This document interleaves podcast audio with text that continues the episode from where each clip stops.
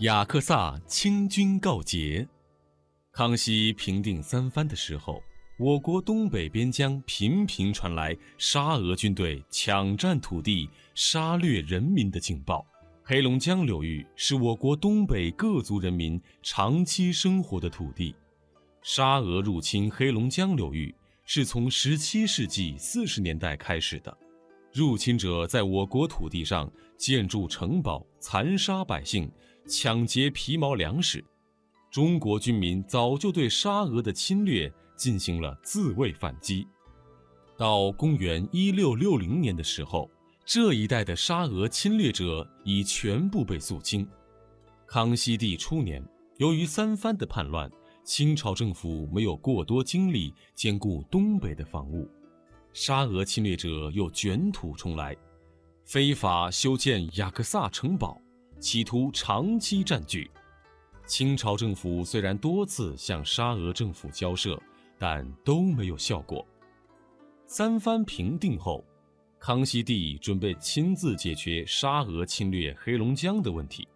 他起驾来到老家盛京巡视，祭拜过祖陵之后，他就接见守边的将领，向他们了解边防的情况。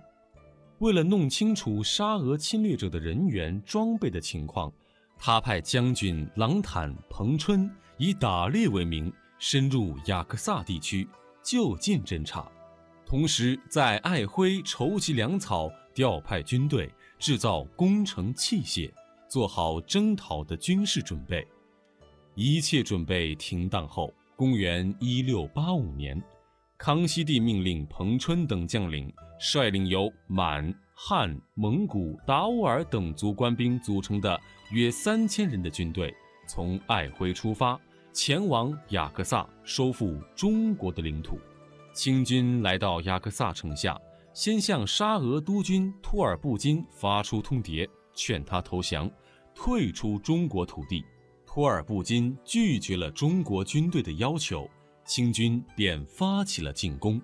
沙俄侵略军盘踞雅克萨多年。所以城池修得很牢固，但是清军的攻势更猛烈，水陆并进，大炮猛轰，白天黑夜不停止，侵略军死伤惨重，又无外援，托尔布金只得叫部下挂出白旗，向清军求降，保证不再侵略中国土地。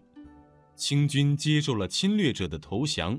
允许托尔布金领着残兵败将退回本国土地，但是清军没有留人驻守雅克萨，而是将城堡破坏销毁，就奏起凯歌，胜利返回爱辉，向康熙帝报捷。不讲信义的托尔布金等清军主力一走，又返回雅克萨重建城堡，增添兵力。为了死守。他们增高了城墙，挖宽了护城河，蓄备了足够的粮食。康熙帝听到黑龙江将军萨布素的奏报，非常生气。第二年春天，就命萨布素率领两千多人的军队再次出征雅克萨。这次，清军采取长期围困的打法，在城的东南北三面挖掘战壕，构筑营垒。又切断雅克萨西面的水道，同时用更加猛烈的炮火向城里轰击。托尔布金被大炮击中，伤重而死。沙俄军队被围困五个多月，弹尽粮绝，死伤的人横躺竖卧，城堡再也坚守不下去了。这时，沙皇政府正式出面要求谈判，解决争端。康熙帝同意沙皇的请求，下令撤退围攻雅克萨的清朝军队。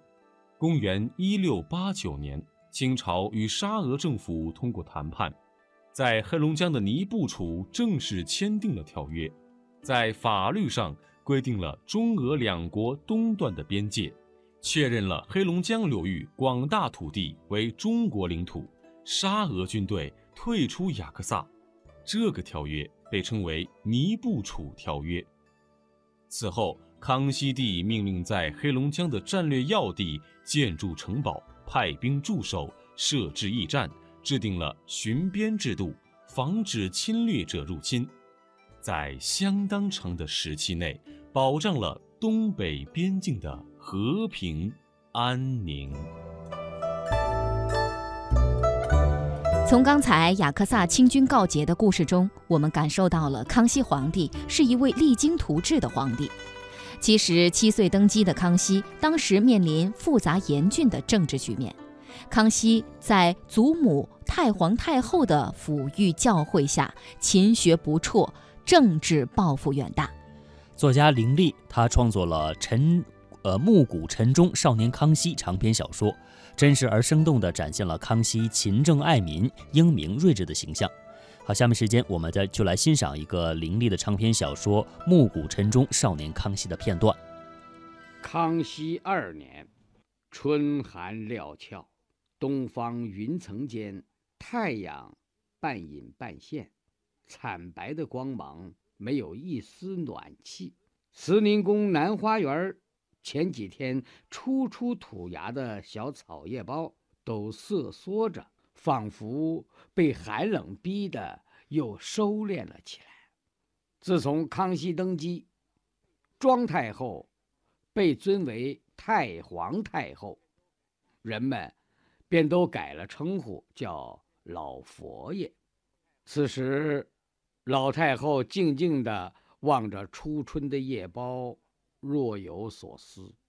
他神态依然雍容端庄，表情还是那么和蔼温厚，但谁都能看到，他瘦了，红润从双颊消失了，显得比实际的五十岁。苍老了，谁都会在心里暗自嗟叹。若是旁人也如他那般遭遇，怕是活不下去的。从顺治十七年秋天起，不幸就顽固地缠住了他。他最喜爱的干女儿兼儿媳董鄂贵妃病故，揭开了灾难的序幕。五个月以后。儿子顺治帝去世，犹如摘去了他的心肝。跟着接二连三，克妃去世，康惠淑妃去世，皇四女、皇六女双双夭亡，皇六子、皇八子病病歪歪，总在生死界上徘徊。皇家的灾星不退。刚进入康熙二年，皇帝的生母，晋徽号为慈和皇太后的康妃，又去世了。太皇太后已经欲哭无泪，心被悲哀折磨得近于麻木。生母去世，皇帝玄烨也异常悲痛，哭得死去活来。尽管康妃生前难得和儿子亲热，也不能亲自抚养，但母子天性骨肉情深。二十七天大丧过来，玄烨瘦得下巴都尖了。玄烨的悲哀，就是冰月的悲哀。小姑娘陪着哥哥哭，陪着哥哥不吃饭，陪着哥哥守灵。也弄得痴痴呆呆，小脸上仿佛只剩下一双大眼睛了。两个孩子就像得过一场大病，都很虚弱。望着年幼的皇帝，太皇太后长叹一声：“唉，这肩上的担子可不轻啊。”到了康熙三年，八旗官民、朝廷上下开始蔓延一股乐滋滋的信心。入关二十年了，好像这时候才打心眼里确认国祚久远，大清满洲终于在中华大地立定了。看看吧，南明灭了，郑成功死了。流窜在湖广云香山中的李来亨、郝瑶琪等离闯余部，也在征剿大军合围之中覆没。最是哭庙、奏销、通海、明史四大案震悚天下。这哭庙案呢，是无限生源、金圣叹等因顺治之丧俱哭于文庙，从者千人。递揭帖告知县贪酷，于是兴大狱拿问，广为株连。奏销案是以拖欠钱粮为名，把江南申金士子一万多人辍格问罪。通海案是追究顺治十六年响应郑成功进攻金陵的江南市民。明史案是追查江南名士私刻明史。这四大案子杀戮了不少人，总算让那些心存异端、专爱兴风作浪的蛮子文士服帖了。四位辅臣执政。真是雷厉风行，横扫千军呐！此时，就是最宫中体国的人，也不免想到该好好的经营经营家园，过过舒心日子了。于是他们发现，家下人口不知怎么增加了许多，住处又窄又挤，奴婢不够使，庄田竟减了数。日子过得入不敷出，紧紧巴巴。一股风自然而然地刮起来，越刮越大。各旗纷纷上奏说地亩不够数或不堪耕种，起朝廷拨地。朝廷又不能凭空变出土地，意思就是能再来一次入关之初的壮举，圈地。今天，这件大事将由议政王大臣会议。会议的地点还在中左门。因几位王爷没到，先来的人都在廊下直房喝茶、吸烟、谈笑聊天鳌拜进门，见苏克萨哈和议政大臣费扬古一处说话。就走上前去。费扬古心宽体胖，是议政大臣当中有名的乐哈哈，正不住的顿足笑着。哎，真是俗话说的，下雪不冷，化雪冷。今儿个天晴了，反倒直冻脚。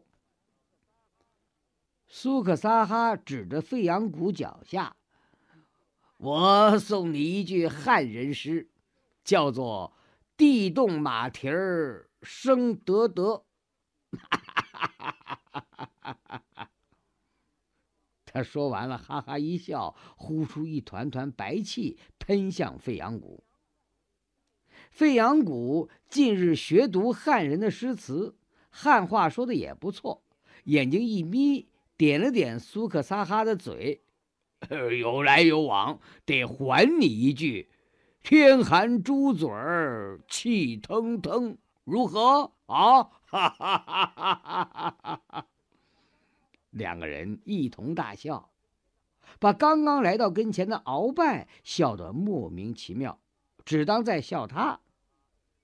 苏克萨哈忙把两个人的对句儿用满语向他讲了个大意。自然没了味道，鳌拜也不觉得可笑。苏克萨哈怕他心上犯疑，又说：“哎，费扬古近日又学诗词，又学相法，你不如求他相相面。”鳌拜果真朝前凑了凑：“哦，你老兄还有这一手？来，烦你给我相看相看吧。”飞扬谷。滑稽的皱了皱鼻子，随后就凝神静气的盯着鳌拜的脸看，半晌，十分严肃的说：“，恕我直言，你左相像马元帅，右相如卢太师，后半生腾达荣显，必达高位。”鳌拜根本就没听懂他这句话，还谦逊的谢他呢。哎，哪里能够啊？借你的吉言吧。苏克萨哈突然大笑，鳌拜奇怪的看看他，他连忙忍笑，点着费扬古的鼻尖儿：“ 你呀，小心他收拾你。”费扬古哈哈一笑，拍拍鳌拜的肩膀：“ 小老弟，开个玩笑，别放心上。”鳌拜完全不明白其中的奥妙，还想问，侍从禀告说王爷到了，大臣们匆匆出门迎接，这个小插曲就放下了。历史上有关著名皇帝的传说呢，无论在民间还是在艺术创作中，都是大家关注的焦点。下面时间就请大家来收听一段评书当中讲述的有关康熙皇帝的传说片段。品茶断案，康熙皇帝在清朝的这十几位皇帝当中，算是这么一位有道的明君，是个很有作为的皇帝。自打他亲政以来呢，经常的微服私访，体察民情，纠正过不少的冤假错案。有这么一年，康熙巡幸江南，来到太湖东山峰下，他见这儿啊，风景秀丽，景色宜人，就是这儿的山光水色，把康熙给吸引住了。康熙呀，就带着自己的贴身的小太监。两个人呢，全都化了妆了，穿上了便服。康熙呢，化妆成这么一个书生的模样；小太监呢，化妆成那么一个小书童的模样。两个人就走出了行宫，打算呢，在这个山上山下呢，游览一番。两个人从早晨出来的，一直玩到中午了，嘴里也渴了，腿也酸了，显得有点疲劳了。心想啊，应该找个什么地方喝口水，歇息歇息。嘿，巧劲儿，正赶上前边啊有这么一座古庙。这个小太监在前边带路，康熙在后边跟着，就走进了古庙。庙里边老和尚一看呐，虽然说康熙化过妆了，但是他的气质与众不同啊，显得气宇非凡。老和尚就赶快把他请进了禅室。落座以后，小和尚献上香茶。康熙这会儿正渴着呢，口渴难忍呐，心想啊，端起这杯茶来，我应当一饮而尽。哪知道啊，茶碗端起来了，茶一沾唇，嗯，康熙呀。立刻觉得此茶是与众不同啊！您想啊，康熙在宫里边什么样的好茶没有品尝过呀？可以说，全国各地凡是产茶的地方，每年都得把这最好的茶叶送进京城啊，那叫贡茶呀。可是康熙今日在喝这茶，哎，跟别的茶全不一样，也是香味儿。但是这个香呢，不是那种茉莉香，是天然的茶香，清香清香的。端起茶碗来还没喝呢，离这嘴啊还差那么十几公分，这香味啊直往鼻子里钻。等喝口这茶呀，嘿，那真是沁人肺腑啊！立刻觉着是心旷神怡，这个舒服啊！烦气呀、燥气呀、暑气呀，全下去了。越喝这茶呢，是越有滋味儿是先甜后苦，非常的爽口。嗯，康熙心想啊，这个茶叫什么名字呀？我怎么从来没有品尝过呀？于是呢，就问老和尚：“老方丈，此茶名叫？”只见这位老和尚啊。露出了这么一丝苦笑，施主，您要问此茶叫做下沙仁香。嗯，康熙觉得这名字可太怪了，什么叫下沙仁香啊？我喝过银毫，喝过龙井，喝过毛尖，喝过毛峰，从来没喝过这种下沙仁香啊！请问老方丈，此茶产于何地呀？施主，您要问，这个茶呢，就产于此地，就在我们东山峰上边太湖庵中。这样的茶树仅有四棵呀，是三年前才长起来的，现在是枝叶茂盛。不瞒您说，是昨天我上山去，庵里边的老尼姑送给我的。今日施主有缘，才品得此茶呀。哦，待了一会儿，康熙呀，嘴里也不渴了，腿也不酸了，歇过劲儿来了。就辞别了老方丈，离开山门，带领着小太监往山上走。小太监心里明白，皇上啊，这一定去找那四棵茶树去。